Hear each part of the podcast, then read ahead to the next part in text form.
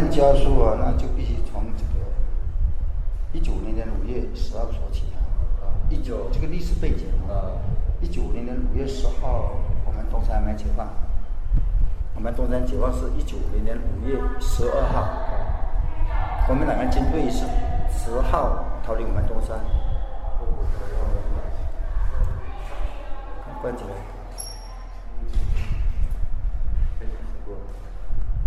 十号他要逃离的时候呢，就把铜柏村，把铜柏村，嗯，也就现在人家叫寡妇村这个村，嗯，把铜柏村围起来，以查户口为名，要查户口，要查良民证，所以当时就在保长带领下，人家不叫村主任，人家叫保长，嗯，在保长带领下呢，国民党军队、国民党兵挨家户把他们人员都骗出来。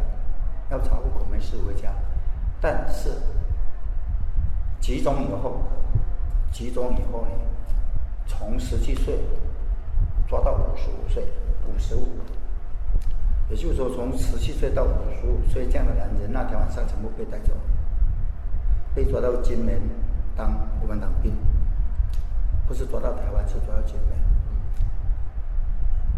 当时这个村只有两百八十。两百八十多户人家，一千三百人口，也就是说一个小村庄，那天晚上被带走了一百四十七青壮年，一百四十七是占当时这个村男青壮年总数的百分之九十五，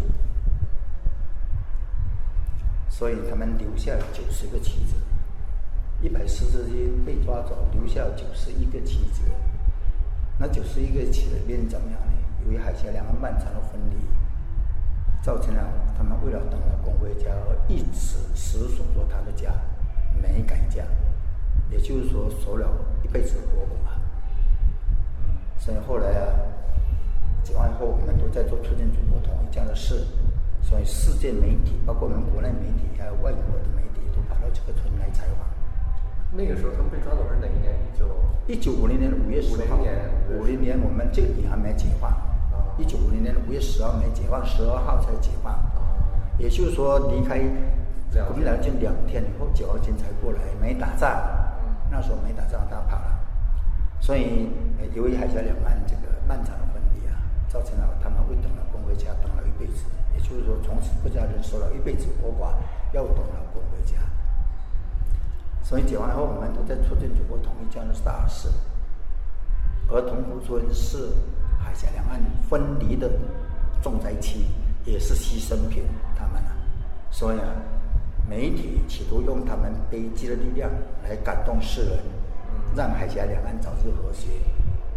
所以说，有一个作家在写他们故事的文章里面出现一个词，叫“寡妇村”，当然是加引号。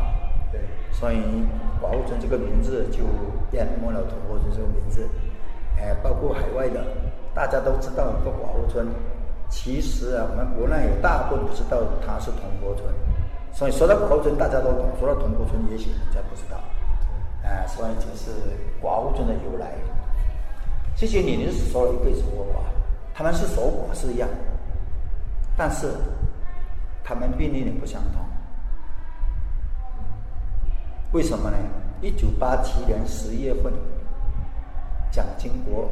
在台湾，台湾老兵抗一下，当时台湾老兵啊，背上背个牌子，重复四个字：“我要回家，我要回家。”当时向蒋经国请愿这些台湾老兵啊，那蒋经经国才开放，允许去台人员，当然是包括国民党军兵的老兵，他们都可以回家。那是哪一年？一九八七年十月份，也就是说，他们离家三十八年以后。就有这个机遇回家，是吧？那回家了，这些女人怎么样啊？这些女人命运改变了没有啊？解释中领导一个领导到这边来问我一个问题，他说：“馆长，现在他们的亲人、他们的老公回回家了，这些女人命运怎么样啊？改变了没有啊？”所以说我当时就认定了这些女人三种命运，同样守寡，命运不相同，但是。摆脱不了三种命运。第一种命运是一别成永别的命运，一别成为永别的命运。一别成为永别。为什么到这一天快四十年了？不是台湾亲人死就大陆亲死了，不是台湾的丈夫死了就大陆妻子死了，四十年了，是不是？对。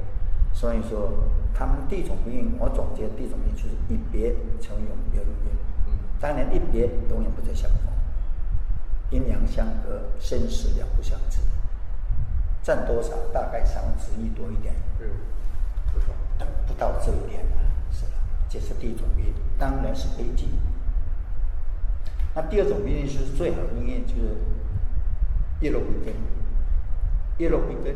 叶落归根。啊，落叶归根，回家。海峡两岸开放两个词，一个探亲，探亲就是还得回去。另外一种是定居，定居就在住下来了，不走了，就是落叶归根了，回家了。但是直到现在才回来十九个，十九。当时走出去的离乡别井是一百四十七人，现在回家的仅仅十九个，不是大部分不愿意回来，大部分回不来。为什么？他们都有家，他们来了探亲，还得回去。解释，所以不走的就是台湾三无，没有妻子，没有儿子，没有房子，嗯，像孤独老人啊，他愿意回来，两会签证马上回来。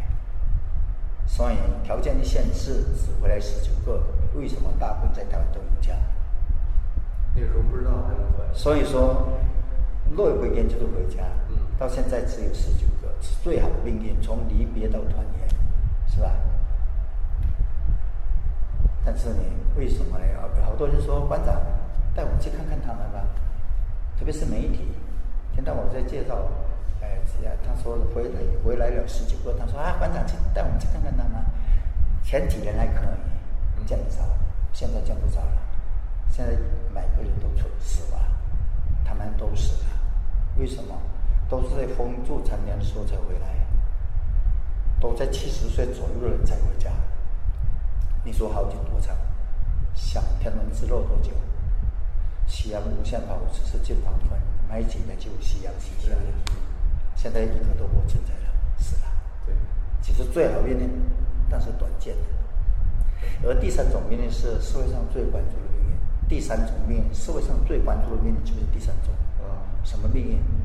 一夫两妻庆团圆的命令。两一夫一夫两妻庆团圆。为什么？有一天台湾来了三对夫妻，嗯，等于这一天这个小村庄寡妇村这个小村庄。有三个家庭是一夫两妻亲团的家庭。嗯。为什么？因为在那边。妻子没走啊。还在家里等啊。嗯。等到三十八年以后，终于来了，老公来了。相信总有一天会回来，那相信了三十八年还是回来了。但是大部分台湾这些男人啊，都把台湾年轻美丽的妻子带回家，那就出现了一夫两妻庆团圆的局面了，是不是啊？所以，当有人问，听到我说一夫两妻庆团圆的命运，都问我，哎，一夫两妻该怎么办呢？后来我的回答简单，只有八个字：一夫两妻等于一国是管不了，是吧？特殊的骑行的社会现象，一夫两妻庆团长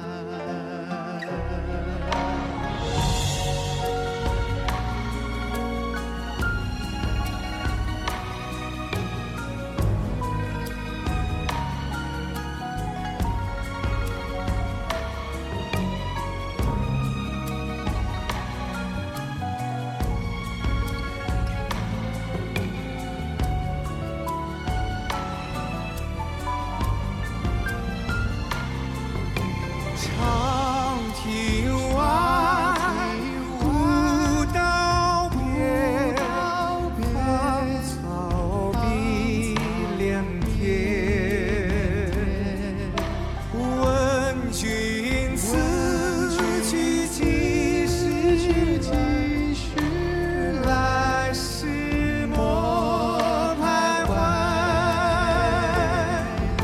天之涯，地之角，知交半零落，人生。